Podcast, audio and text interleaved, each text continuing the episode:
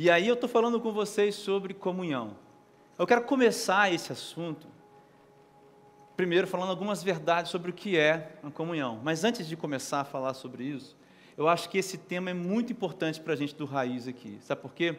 Sabe, Marquinhos, a gente já ouviu muito, muita coisa assim contrária aqui no Raiz. Eu estou muito feliz em falar desse tema, porque eu quero esclarecer isso para vocês que estão aí do outro lado vendo.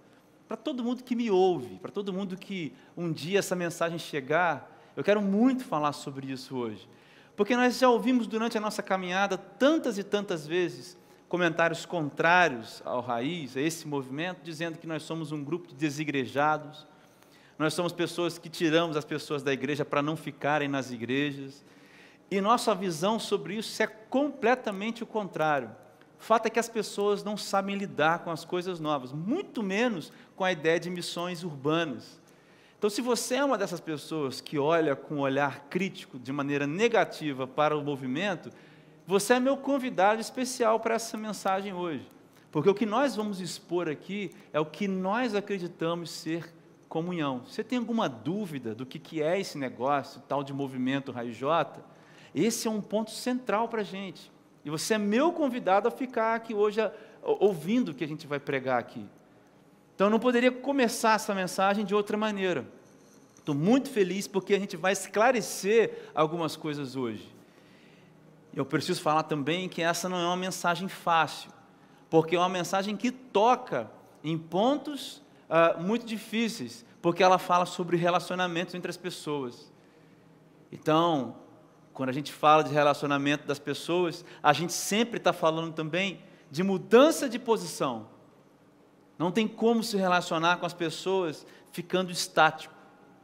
Relacionamento é movimento. Você se movimenta para se adaptar ao relacionamento com as pessoas. Isso também é recíproco em relação a você, o outro faz isso com você. Então, essa não vai ser uma mensagem fácil de você ouvir. Já estou te avisando, vocês que estão aqui hoje, essa não vai ser uma mensagem muito fácil de digerir. Essa é uma daquelas mensagens que é mais difícil. Mas eu estou muito feliz de poder falar isso aqui hoje, porque vai ficar explicado para as pessoas. Então, o que é a comunhão? O que é a comunhão? Eu vou deixar para vocês, eu vou entregar para quem está aqui no final da mensagem e para vocês aí do YouTube, vou deixar aqui um link para vocês baixarem um PDF, porque eu fiz um resumo do meu sermão de hoje. Eu quero que você tenha esse resumo na sua casa para você ler com todas as passagens. Hoje eu não vou nem abrir minha Bíblia porque a gente vai ler muitos versículos aqui. Já passar por diversos, passar por diversos textos. Queria também te encorajar, você baixar depois o PDF e ter isso aí com você. Primeira verdade sobre a comunhão, para a gente começar a falar sobre isso. A comunhão não é um simples ajuntamento de pessoas. Comunhão não é você estar lá domingo de manhã às 10 horas da manhã somente por estar perto das pessoas. Comunhão não é isso. Não é você estar lá domingo à noite, domingo de manhã. 1 João capítulo 1, versículo 3 diz assim: Nós lhe proclamamos o que vimos e ouvimos, para que vocês também tenham comunhão conosco. Nossa comunhão é com o Pai e com seu Filho Jesus Cristo. E aqui já fica explícito a primeira grande verdade do, da comunhão. Não é um juntamento de pessoas. A comunhão não é o simples juntar ou estar perto, as pessoas estarem perto. Isso não é a comunhão. E aí a gente passa para a segunda verdade. Porque, na verdade, a comunhão é um ajuntamento daquelas pessoas que se movem na vida na mesma direção espiritual. Isso é comunhão. São pessoas que estão ligadas umas às outras porque elas estão enxertadas em Cristo Jesus. Isso é comunhão. Então, comunhão é você andar com alguém que professa a fé que você tem. Muito mais do que professa, ela vive. A vida dessa pessoa é a mesma que a sua, no sentido de que tudo aquilo que atinge a existência dela é, é, é, é, norma, é, é normatizado ou seja, é, é, direcionado pela fé, pelas questões da fé, pela Bíblia. Isso é comunhão. Pessoas que estão juntas se movendo na mesma direção espiritual, movendo na vida. A comunhão também é a manifestação do poder do Evangelho de Deus, do reino de Deus. Atos 2, 46 diz assim: Todos os dias continuavam a reunir-se no pátio do templo, partiam o pão em suas casas e juntos participavam das refeições com alegria e sinceridade de coração. Você vê o que está escrito aqui em Atos? São, são, é, é, são revelações de coisas que acontecem com as pessoas que são convertidas.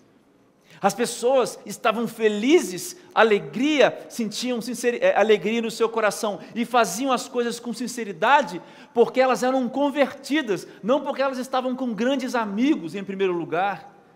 Então a comunhão é a manifestação do poder do Evangelho de Jesus Cristo, o Evangelho do reino de Deus, as boas novas do reino de Deus. O que o Evangelho faz comigo, que faz com o outro, essas coisas ficam, saem à tona, são mostradas à tona quando a gente está em comunhão. Atos 2, 44. E todos os que criam estavam juntos e tinham tudo em comum. Cara, essas coisas acontecem porque a gente está caminhando na mesma direção. Quarta, é, ter, quarta verdade a respeito da, da comunhão é desejo de Deus, cara. Que a gente tenha comunhão. Peraí, é desejo de Deus? É. Quer ver? João 17, 22. Jesus Cristo fazendo uma oração, se despedindo, despedindo dos seus discípulos. Você lê lá João 15, 16, 17. Jesus faz uma oração lindíssima. Aí, no meio da oração, Jesus diz assim: Olha, está falando com Deus, o Filho falando com o Pai. Dei-lhes a glória que me destes, para que eles sejam um, assim como nós somos um. Cara, Jesus está dizendo assim, Pai, nós somos um. Jesus está falando com Deus, Pai, eu e você somos um. E eu vim aqui a esse mundo repartir a glória que você me deu, para que eles também sejam um uns com os outros? Não. Uns com os outros em Jesus. Porque se forem apenas uns com os outros, é um time de futebol, cara. Na escola a gente aprende isso lá no colégio e depois na vida também, é uma orquestra. Todo mundo aqui toca numa orquestra, não sei se você sabia disso. Mas não é isso. Jesus está falando, eles têm que ser um, Deus, como nós somos um. A base da unidade é Jesus Cristo, é estar em Jesus, é desejo de Deus que a gente seja um, que eu seja um com o Marquinho, com a Talita, com o Roninho. Sexta verdade, uh, quinta verdade, perdão, não existe cristão sem igreja. O reino de Deus é o reino do nós. Nós do pronome pessoal, não é de nós de dar um nó na corda, não. Nós, eu, tu, ele, nós. Esse nós. Mateus 6, versículo 9. Pai, Pai nosso que estás nos céus, santificado seja o teu nome. Quando Jesus está ensinando a oração, porque as pessoas perguntam como é que a gente deve orar, a primeira frase, é, frase é Pai nosso. E Jesus não diz, meu Pai que estás no meu céu, santificado seja o seu nome, venha a mim o seu reino. Jesus ensina a mim e a você a orar, Pai nosso.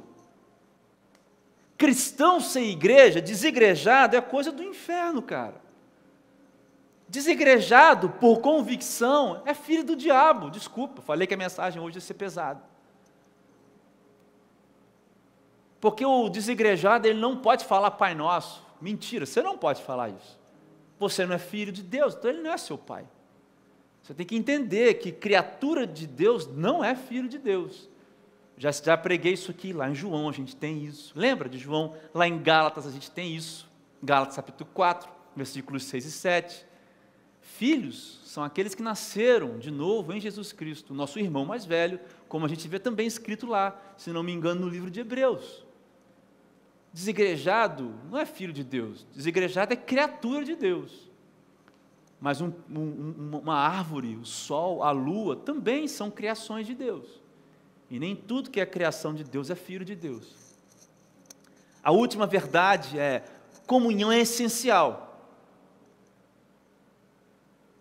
Porque se Cristo é o cabeça e nós somos o corpo, não tem como uma parte do corpo estar fora do corpo. E se você quiser a prova, eu leio para você Colossenses capítulo 1, versículo 18. E eu aconselho você ler esse capítulo a partir do versículo 15, se você quiser ler. Diz assim, lá no versículo 18, tá? Colossenses 1, carta de Paulo aos Colossenses. Aí diz assim: olha, ele é a cabeça do corpo. O ele aqui é Jesus Cristo. Jesus é a cabeça do corpo, que é a igreja. É o princípio primogênito dentre os mortos, para que em tudo tenha supremacia. O texto fala sobre a supremacia de Cristo na obra da redenção e em toda a obra da criação. O texto de Colossenses é sobre isso. Mas nessa, nessa, nessa tarefa de Paulo dizer isso sobre Jesus, ele diz: olha, Cristo é o cabeça da igreja. Cristo é o cabeça do corpo, e o corpo somos eu e você. Então não adianta se você ora, se você lê a Bíblia, se você é parte fora do corpo. Por que, que é essencial? Porque quem comanda o seu corpo é a sua mão. Quem comanda os seus pensamentos é a sua mão, o seu dedo, o seu braço, o seu ombro. Quem comanda as partes do seu corpo é o seu cérebro, está na sua cabeça. Portanto, se você não está no corpo, você é alguém desligado da cabeça.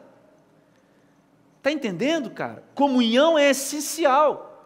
E quando eu falo comunhão, é a comunhão na igreja, porque Deus escolheu fazer assim. Deus não escolheu outra maneira a não ser a igreja. Igreja é o plano de Deus para que a gente viva comunhão. Agora, é claro que durante os séculos a igreja sofreu transformações. Durante a história, a igreja sofreu várias transformações. Cito uma para você que é a reforma protestante do século XVI. Mas apesar dessas mudanças a igreja nasceu igreja em Atos capítulo 2, a partir do versículo 41. Quando Pedro prega e 3 mil pessoas se convertem, o próximo versículo é esse.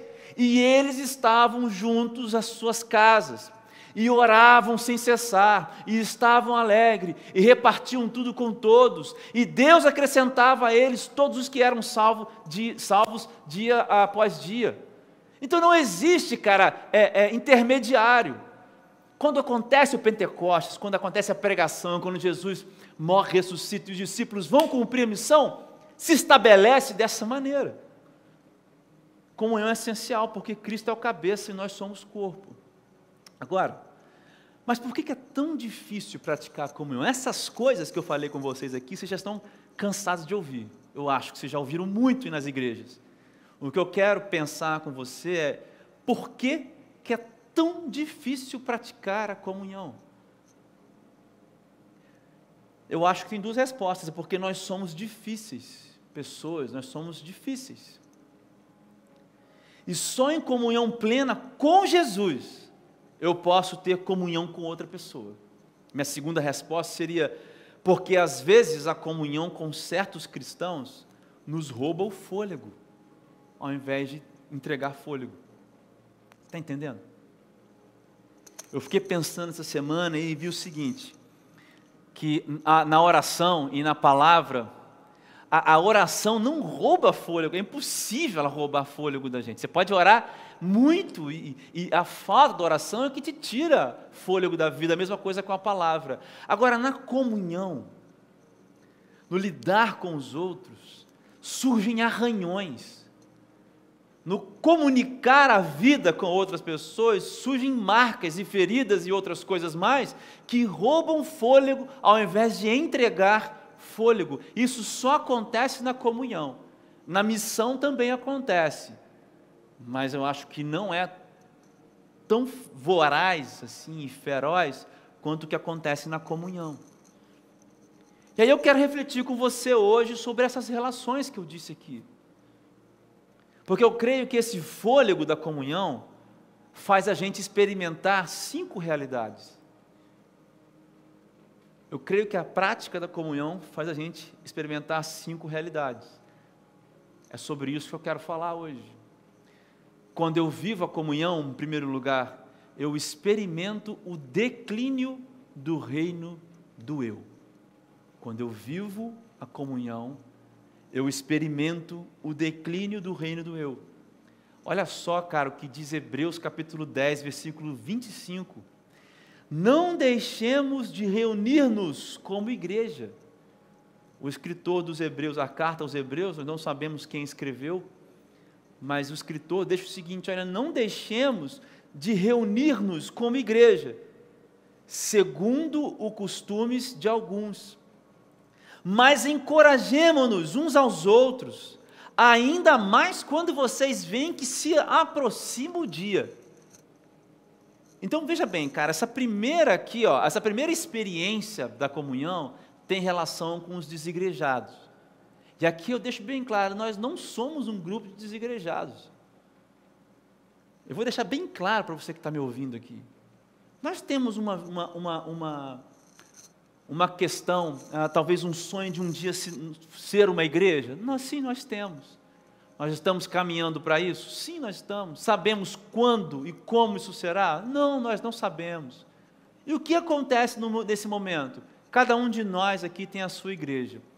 As pessoas que participam aqui, que estão aqui trabalhando, que estão na direção aqui do Raiz J, elas têm igreja. Elas têm pastor para prestar conta, elas têm coisas para fazerem na igreja. A realidade dos desigrejados é o seguinte: é o reino do eu. Agora, a realidade da plena comunhão é o reino do nós. Porque quando você lê lá em Hebreus, ele diz: não, nos deix não deixemos de nos reunir como igreja. Sabe por quê, cara? Está implícito aqui. É que o eu serve ao outro.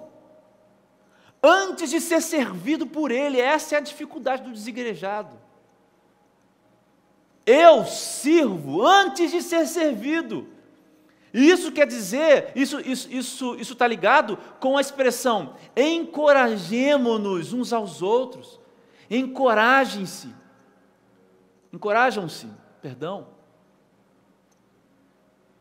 Está ligado com essa expressão aqui.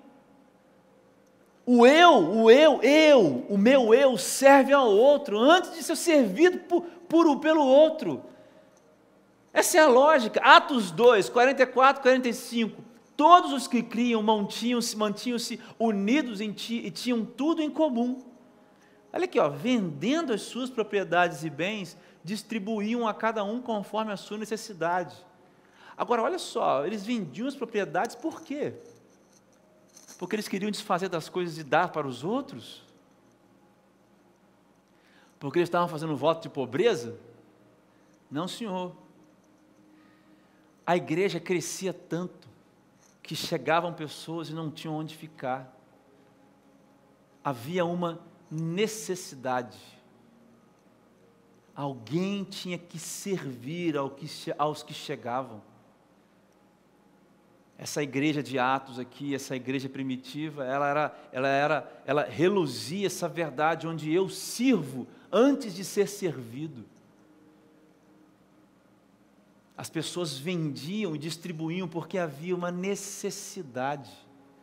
Agora, quais são as necessidades que nos cercam nas igrejas? Eu tenho a grande tristeza de dizer que, na grande maioria das vezes, são as nossas necessidades que nos cercam. É elas que fazem assim, ó, o território da nossa existência, o que eu preciso, o que eu quero apesar do que eu preciso e o que eu quero, ser muito legítimo, cara, é normal. A gente tem necessidade na vida. Mas quando Jesus diz lá em Mateus, buscar em primeiro lugar o reino de Deus, está embutido nessa expressão de Jesus, sirva, que você será servido pelo rei. O desigrejado ele perdeu foi isso. O desigrejado, ele nunca ia vender as propriedades e os bens para os outros que estão chegando, simplesmente porque ele nem ia saber que os outros estavam chegando lá e havia uma necessidade. Outra coisa que fica implícita nesse versículo de Hebreus é o finalzinho. Olha o que diz o finalzinho do versículo. Ainda mais quando vocês veem que se aproxima o dia. O escritor, o escritor de Hebreus está falando: olha, vocês sabem, né? Está chegando o dia da volta. Os, cara, está falando: olha só, tem que ter consciência de que está acabando o tempo. Sabe o que fica implícito? É que o único eu da comunhão é o eu que deseja que o nós seja cada vez maior. Eu desejo que o nós seja cada vez maior. A gente tem essa máxima aí nas igrejas, ah, não, não, importa, não importa a quantidade, importa a qualidade.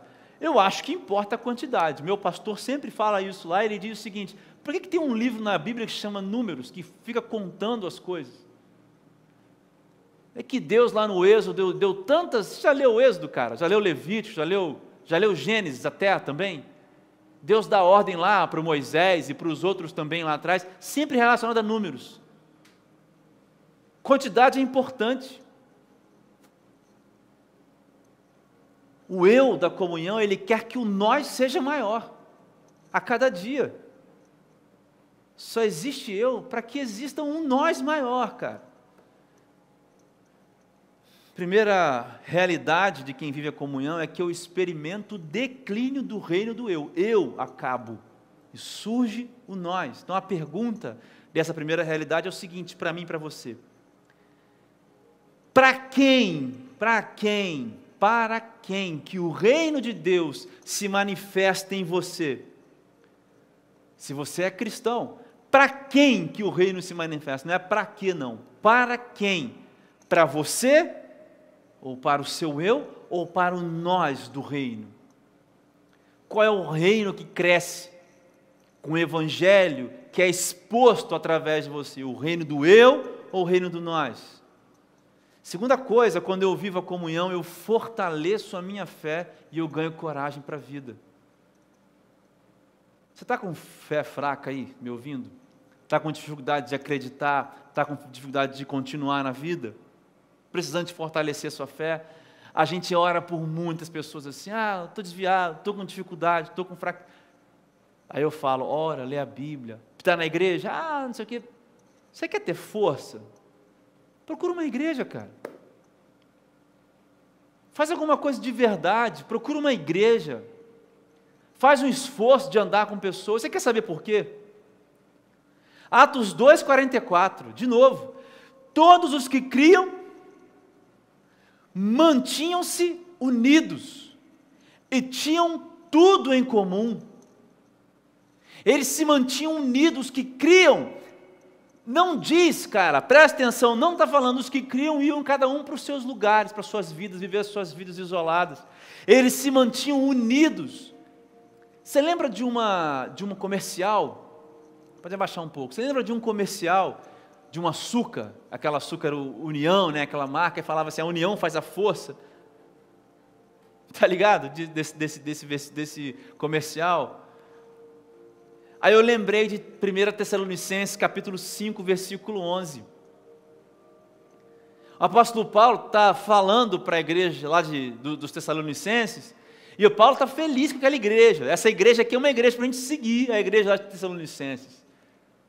Paulo está dando algumas exortações para eles, falando algumas coisas. Aí ele diz assim no versículo 11: Portanto, consolem uns aos outros e edifiquem-se mutuamente, como vocês têm feito até agora. Aí eu destaquei para você que duas palavras, consolo e edificar. Aí eu fui no grego procurar o que, que é consolo. A palavra é paracaléu. Paracaléu. Sabe o que significa essa palavra no grego? não é consolar de dizer eu sinto muito, não. É de dar força a alguém de maneira pessoal. É de levar alguém a um estado melhor de, de vida pessoal, pessoalmente. Fazer diferença na vida da pessoa tocando vida com vida. Isso é o consolo, é uma relação pessoal e positiva com o outro. Agora, pense em você se esse versículo aqui é verdade para nós enquanto igreja. A gente consola uns aos outros? Mas aí o, o, o Paulo ele diz assim também: edifiquem-se. E a palavra edificar no grego é o oikodomel, oikodomel, que significa erguer uma construção, mas no sentido de contribuir para o crescimento. Agora, não é uma construção qualquer, é contribuir para a fundamentação de uma coisa. Imagina uma pirâmide, cara, é você colocar aquela, aquela pedra e uma pedra solta destrói, cai a pirâmide. Paulo está falando: olha, contribua para o crescimento espiritual do outro. Você está entendendo, cara? É construir o quê? Edificar o quê? A pessoa ser feliz, a pessoa ser melhor? É claro, mas a ideia é de edificar o edifício do crescimento espiritual do outro. Em que que nós contribuímos para o crescimento espiritual do outro? Quando foi que nós paramos para orar fora das nossas casas pelo outro com o outro? Quando foi que nós pensamos que o outro precisa ser edificado, que eu preciso ajudar o outro a crescer, a ser, a ser melhor, cara? Agora, quando foi que nós atrapalhamos o outro a crescer? Quando foi que nós deixamos de consolar os que precisavam de uma relação pessoal e positiva nossa? Muitas e muitas vezes. Isso é muito, muito triste. A pergunta desse segundo ponto é: se está difícil caminhar a vida, por que, que eu não divido o peso com os meus irmãos da caminhada? E se as pessoas que caminham ao meu lado têm caminhadas difíceis, por que, que eu não sou aquele que divide o peso com elas? Eu tenho pregado aqui diversas vezes. Eu não sou tão jovem quanto vocês. Vocês sabem, eu tenho 39 anos. E quando eu olho para essa rapaziada de 20, 20 e poucos anos, gente que não tem nada para falar de Deus, gente que não tem experiência com Deus, gente que vive no reino do eu. Eu olho com tristeza porque eu fui esse jovem. Eu fui essa pessoa. Minha música, minha carreira estavam sempre antes, para mim. Mesmo tendo um coração bom e querendo ajudar as pessoas, mas não, não se trata de fazer boas obras. Você vai ver no final o que é que move as pessoas a serem essa, essa, essa, constru, essa, essa ferramenta de construção na vida das pessoas, isso só pode vir de Deus. É só alguém que conhece a Deus, portanto, quem não conhece a Deus realmente não faz diferença na vida de ninguém, cara. Isso é muito triste. Porque a gente vê pessoas fracas, sem fé, andando por aí, e a gente as vê porque elas estão, ah, elas fogem da igreja, e a gente as vê e também não somos nem consolo e nem ferramenta de edificação na vida delas. Terceiro ponto é quando eu vivo a comunhão, eu encontro meu propósito. Isso aqui é muito interessante. Quando eu vivo a comunhão, eu encontro meu propósito. Eu sei qual é a parte do corpo. Se eu sou unha, dedo, mão, é, é, é, antebraço, bíceps, tríceps. Olha só, cara, Romanos 12, 4 a 5. Assim como cada um de nós tem um corpo, uh, tem um corpo com, muito com muitos membros, e esses membros não exercem todos a mesma função, assim também em Cristo, nós, que somos muitos, formamos um corpo, e, a, e cada membro está ligado a todos os outros. Cara, o apóstolo Paulo, ele tem uma clareza aqui nesse, nesse capítulo 12, porque a gente tende a pensar no capítulo 2, no versículo 2. Não vos conformeis com este mundo, mas transformai-vos a vossa mente. Lembra desse versículo? Vocês conhecem esse versículo? Mas lê o final, cara. Que o apóstolo está falando, na medida, movimentem-se, na medida da fé que cada um recebeu. E essa expressão que Paulo usa, ele está falando: olha, Encontre o seu lugar, a medida da fé de cada um é, cara, para que que você tem? Você está aqui, você faz o quê? É, em que lugar do corpo você se encaixa? Se encaixe e seja parte. O apóstolo Paulo, ele está falando sobre isso no decorrer do versículo 2, 3, 4 e 5. Pode ler qualquer comentário bíblico que você vai ver isso lá no Romanos 12. Depois ele vai falar sobre os dons espirituais, aqui em Romanos 12. Cara, nós não somos iguais. O apóstolo Paulo está dizendo. Nós temos vários membros com várias funções, nós não somos iguais. É uma tremenda cara de uma perda de tempo você querer ser igual ao outro achar que quem prega está na frente é o melhor, quem canta, quem toca está na frente é o melhor. Isso é tão batido, isso é tão assim já ouvido que eu tenho até preguiça de falar, mas eu tenho que falar. Nem todo mundo vai cantar, cara. Nem todo mundo vai pregar. Nem todo mundo vai aparecer. Mas todo mundo tem uma função vital. Você não acredita em mim? Lê lá João. Se não me engano, capítulo 2 ou 3, a história do João Batista. Sabe o que o João Batista era? Era um cara que andava nas montanhas comendo gafanhoto com pele de animal, um bicho completamente fora da casinha da época, cara.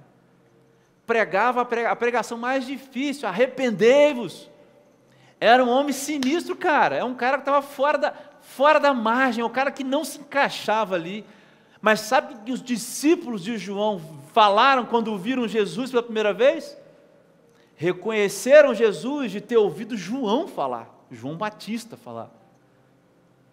Você pode ler isso lá no, no, na, na, quando Jesus chama André e quando Jesus vai chamar Pedro, depois Felipe e Natanael.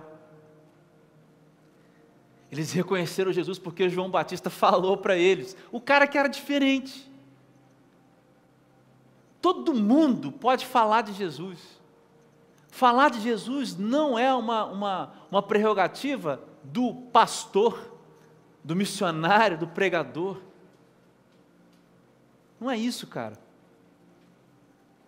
Todo mundo pode, do jeito que você é.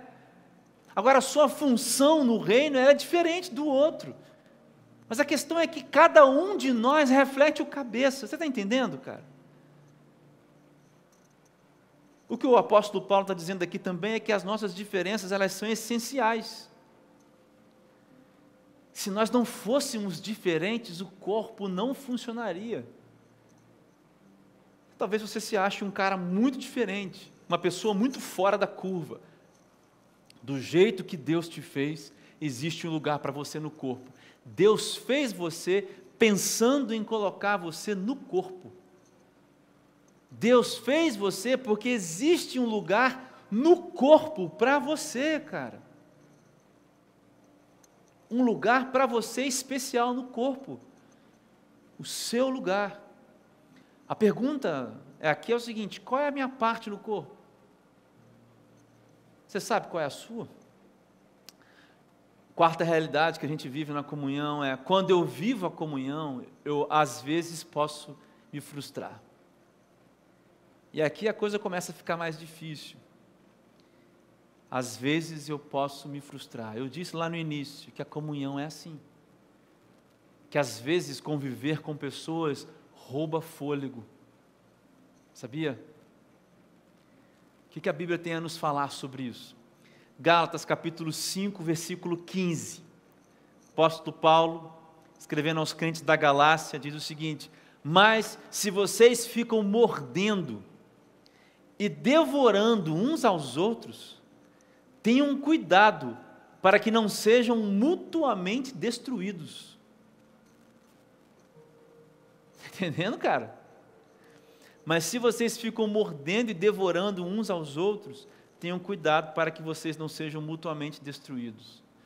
Agora, o interessante do capítulo 5 de Gálatas é que Paulo está falando sobre fruto do Espírito. Sabia disso? O capítulo 5 do, do, da carta aos Gálatas fala sobre frutos do, aliás, fruto do Espírito e frutos, no, no plural, da carne. Esse é o tema aqui do capítulo 5. De quem anda no Espírito, de quem não anda no Espírito. Então, a origem dos problemas na comunhão é o afastamento meu e seu do Espírito Santo. A falha de comunicação que eu tenho, que você tem, que a gente tem com o Espírito Santo. Aí que está a origem dos problemas. Sabe por quê? Porque o apóstolo Paulo diz quais são as obras de quem está afastado do Espírito, versículo 19, 20 e 21. Ora, as obras da carne são manifestas: imoralidade sexual, impureza e libertinagem. E aqui a gente vê ações voltadas ao aspecto moral: idolatria e feitiçaria. Agora começa uma sessão do aspecto relacional ódio, discórdia, ciúmes, ira, egoísmo, dissensões, facções, inveja. E aí volta para a sessão de coisas morais: embriaguez, orgias e coisas semelhantes.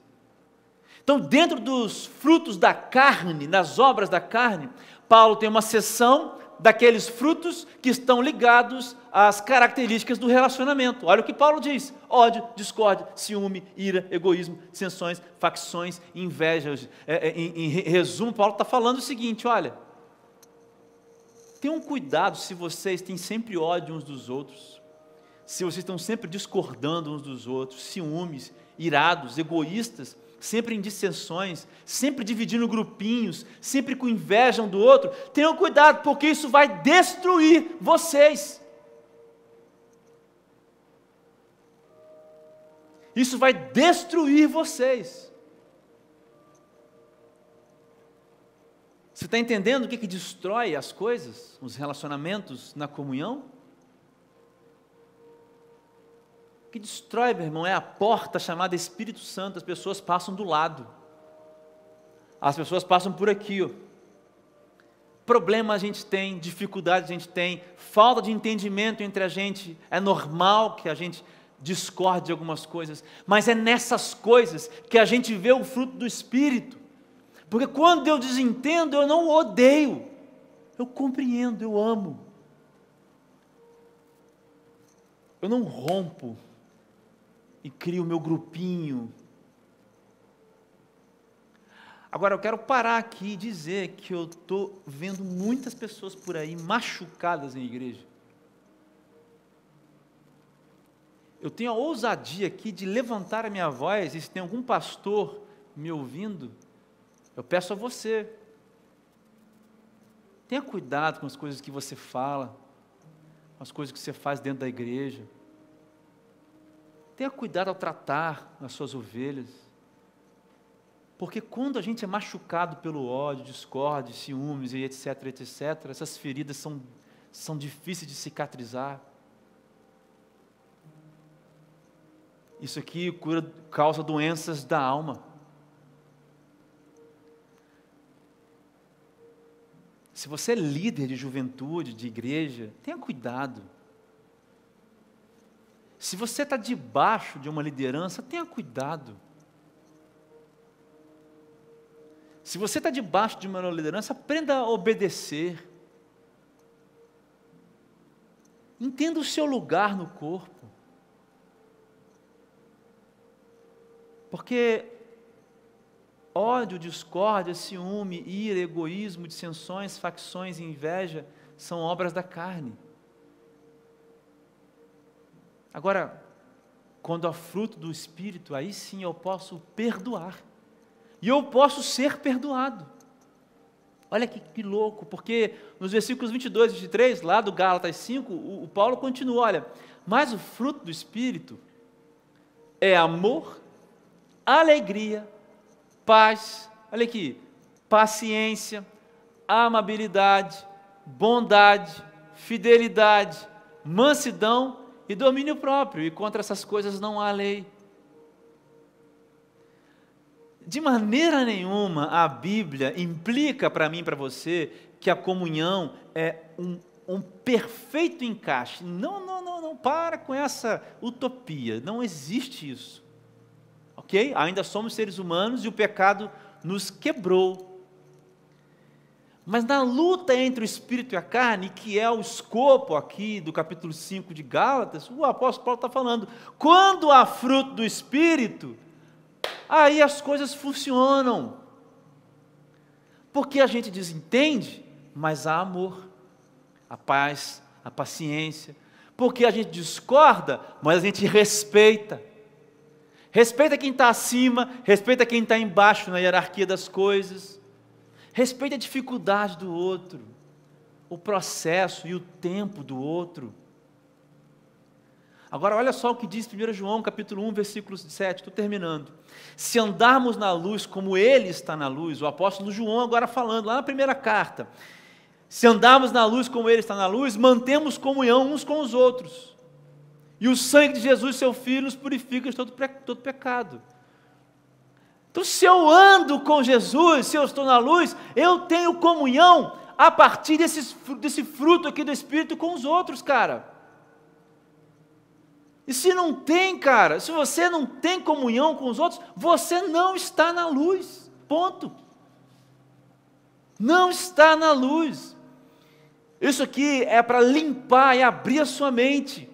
O problema das frustrações na comunhão é as pessoas se afastam do Espírito e as obras da carne são manifestas: ódio, discórdia, ciúme, ira, egoísmo, dissensões, facções, inveja. E o fruto do Espírito, porque ele não vem com uma só, um só viés, todas as coisas juntas, é alegria, paz, amor, paciência, amabilidade, ah, bondade, fidelidade, mansidão e domínio próprio. Então a pergunta aqui é a seguinte: quem te controla? Quem controla você? Você ou o Espírito Santo? Efésios 5, 17 diz o quê? Não vos embriagueis com vinho, mas enchei-vos do Espírito Santo, o apóstolo Paulo dizendo lá aos crentes de Éfeso. Então quem controla? Porque se for você no controle, vai dar ruim, cara, vai ser frustração aí vai roubar o seu fôlego de vida, tá ligado? Que a gente está falando aqui, vai roubar o seu fôlego. Por fim, quando eu vivo a comunhão, eu conheço o amor. Olha, quando eu vivo a comunhão, eu conheço o amor. João 17, 22, 23. Dei-lhes a glória que me deste, lembra que eu li lá atrás, né? Para que eles sejam um, assim como nós somos um. Eu neles e tu em mim que eles sejam levados à plena unidade, para que o mundo saiba que me enviaste e para que o mundo saiba que os amaste, como igualmente me amaste. Você não parou para prestar atenção aqui nesse versículo? Porque o que Jesus Cristo está dizendo é o seguinte: Pai, na unidade deles, vai ficar revelado seu amor por eles. Como na nossa relação, Pai, está revelado o seu amor, Pai, por mim. Jesus Cristo está falando isso. Por isso tem que desmistificar da sua cabeça que a comunhão revela o amor aos outros.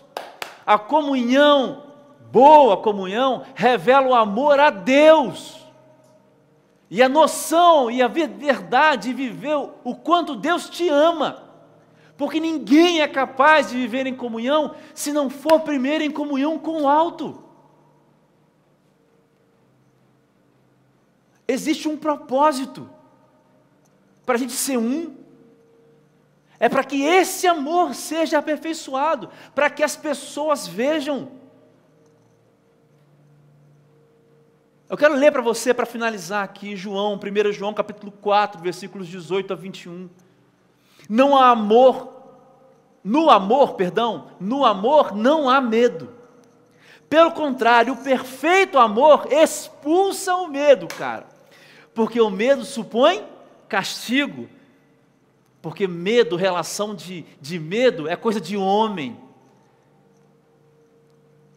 Deus decidiu não nos castigar quando enviou Jesus. Ele recebeu a ira. E aqueles que não receberem Jesus, esses enfrentarão o castigo e a ira de Deus. Mas nós que recebemos Jesus, Nós conhecemos o perfeito amor que expulsou o medo. Aquele que tem medo não está, olha aqui, olha, aperfeiçoado no amor. Nós amamos porque ele nos amou primeiro. Agora o João aqui ele vai, ó, se alguém afirmar eu amo a Deus, mas odiar a seu irmão é mentiroso, pois quem não ama seu irmão, a quem vê, não pode amar a Deus a quem não vê. Ele nos deu este mandamento: quem ama a Deus, ame também ao seu irmão. E você já ouviu isso aqui, está cansado de ouvir isso aqui. O que você talvez não tenha ouvido é que a palavra e o verbo usado vem de agapau, ágape, no grego. E o grego tem quatro definições para amor, você sabe disso, já preguei isso aqui. Agora, não vou falar sobre as três, vou falar sobre o ágape. Quando o, o João está escrevendo ame a, a, a, Deus, ou como você diz que ama a Deus, ele está dizendo assim: olha, o amor que eu estou dizendo é um amor ágape. Esse amor não pode ser produzido em você naturalmente. É isso que quer dizer lá 1 Coríntios, o texto de Paulo.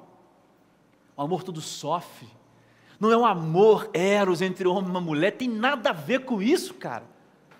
Tem nada a ver isso. Aquele texto lá de Coríntios não é nem um texto de, de amor é, é, é relacional entre homem e mulher. O texto é sobre o amor de Deus. É um amor que veio primeiro e nos atingiu.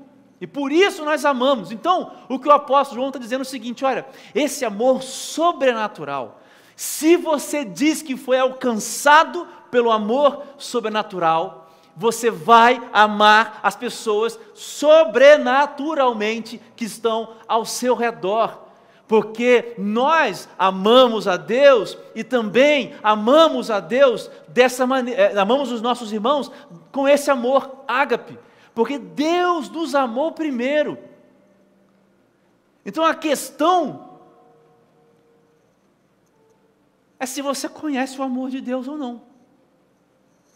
A solidão da vida, cara, isso aqui é, é, fantástico, porque a solidão da vida é uma questão de se você conhece o amor ou não.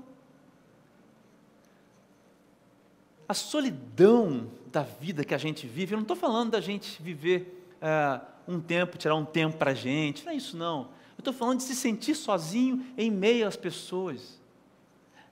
É não conhecer o amor de Deus.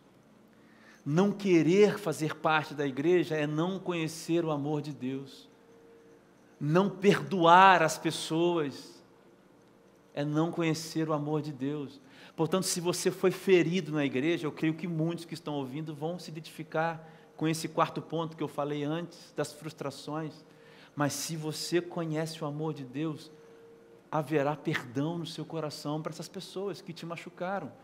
E se você feriu as pessoas, haverá no seu coração a coragem de pedir perdão, porque você conhece o amor de Deus, cara. E se você diz que conhece o, a, o, amor de Deus, mas você não ama dessa maneira como ama a Deus, o seu irmão, você é mentiroso. A comunhão, cara, é, é um fôlego para a gente na vida porque ela é o desdobramento natural, mais natural, antes da missão. A partir do momento que a gente conhece o que é ser amado. Então a pergunta desse quinto ponto é: eu conheço o amor ágape, o amor de Deus? Eu amo as pessoas e sou amado a partir desse amor? E aí aqui a gente encontra os desesperados, os solitários, ah, os que estão sofrendo com a solidão. Aqui a gente encontra esses. Aqui muitas partes, muito, eh, perdão, aqui muitos dos desigrejados são encontrados aqui. Não conheceram o amor de Deus. Infelizmente, essa semana eu vi um vídeo de um, estava até comentando com o Marquinho, é, de um cara muito famoso na internet que faz uns vídeos imitando o pastor, toca contrabaixo. E o cara, numa estupidez, numa imbecilidade, me perdoe a palavra, dizendo que não precisa de igreja, que não precisa de andar com pessoas, que ele reúne na casa dele quem ele quiser. Ou ele rasgou essa parte da Bíblia, ou ele nunca amou a Deus, ou foi amado por Deus. Dessa maneira. é sobrenatural. Isso não é uma lição de bom convívio. Lições de bom convívio chama-se educação. Educação é uma coisa.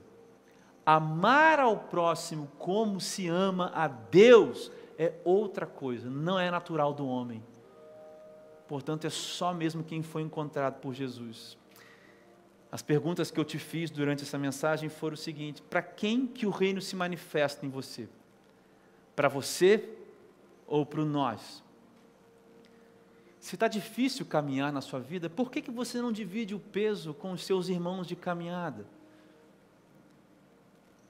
Qual que é a sua parte no corpo? Se você coleciona marcas e frustrações na comunhão, eu pergunto a você: quem é que te controla? Você ou o Espírito Santo? E eu te pergunto mais uma vez para finalizar: você conhece o amor ágape de Deus? Você é amado e ama a partir dele? Eu disse que essa mensagem seria um pouco difícil, e eu sei que ela é, porque ela toca essas questões. E talvez você já tenha ficado com raiva de mim ouvindo essa mensagem. Mas eu penso que essa mensagem é muito, muito oportuna.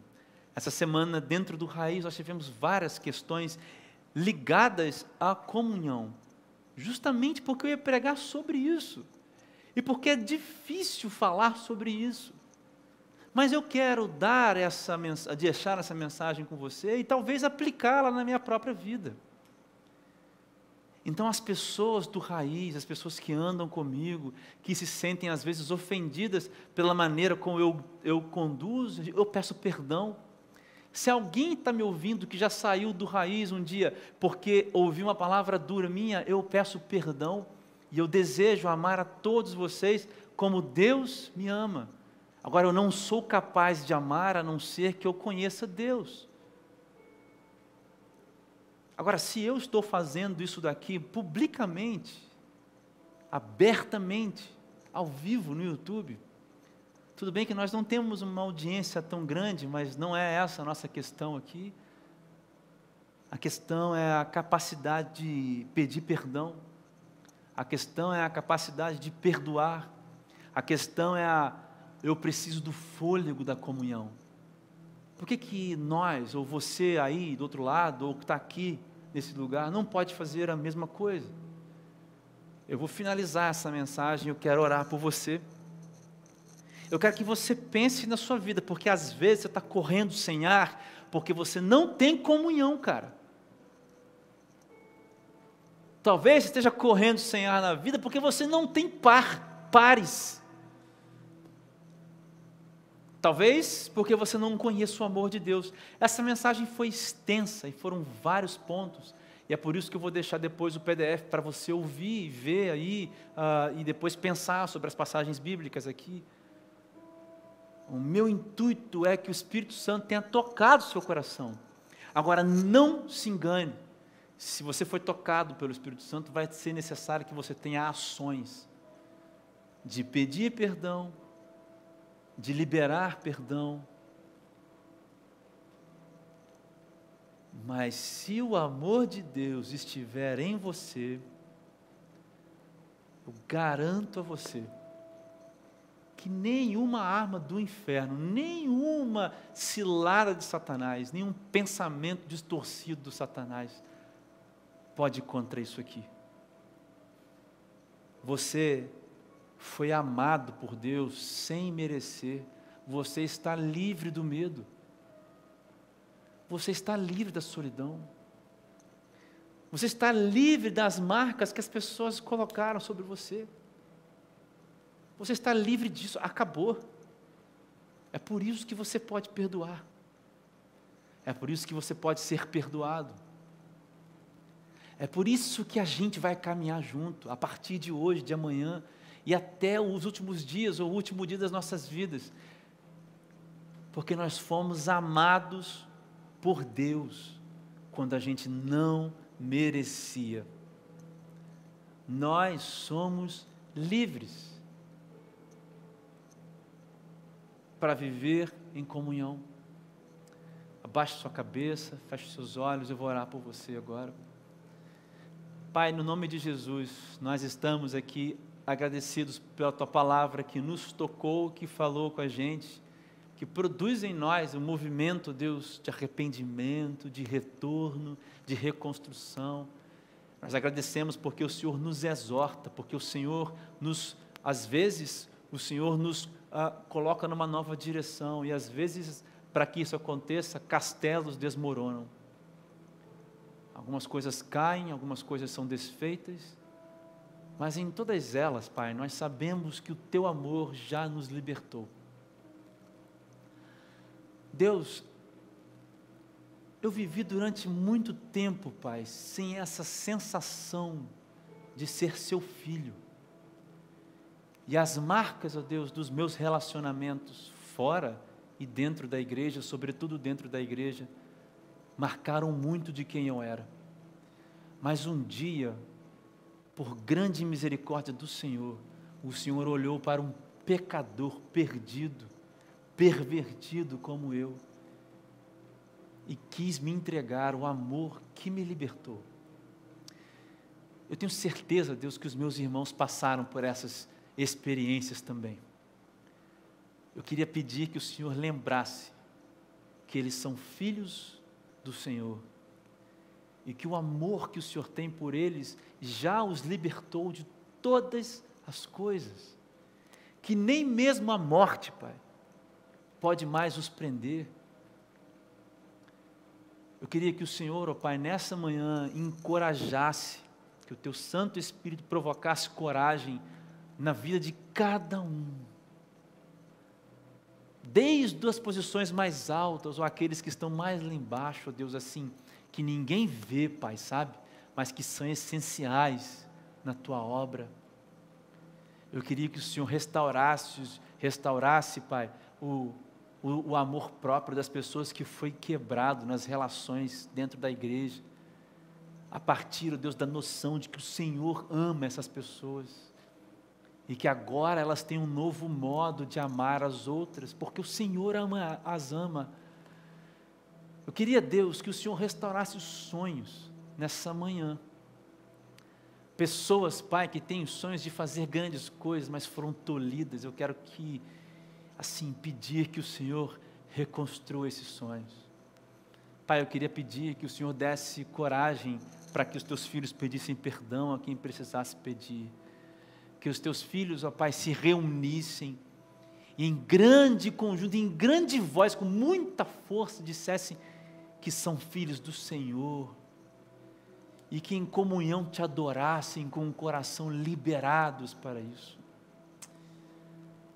Quero te pedir, Pai, no nome de Jesus, que o Espírito Santo agora leve embora todo medo, toda solidão, toda distração agora, no nome de Jesus. Que toda marca seja apagada com o sangue de Jesus. Senhor Deus, eu quero pedir que o, teu, que o sangue do teu filho Jesus recaia sobre as cabeças nessa hora. E Senhor Deus, que o teu Santo Espírito nos encha com o fôlego da comunhão, no nome de Jesus, Pai. Por fim, Senhor, se tem algum de nós aqui que está longe do teu espírito, provoca nessa manhã um retorno, Pai. Se tem alguém aqui que ouve essa mensagem que está longe, provoca o retorno dessa pessoa, Deus, aos teus pés, Pai. E Deus, que a primeira coisa que o Senhor revele seja o teu grande, incomparável, libertador amor. Que esse amor nos dê coragem, que esse amor nos liberte de todas essas coisas e, sobretudo, para a gente viver em comunhão. Essa é a minha oração, Pai, no nome de Jesus. Amém.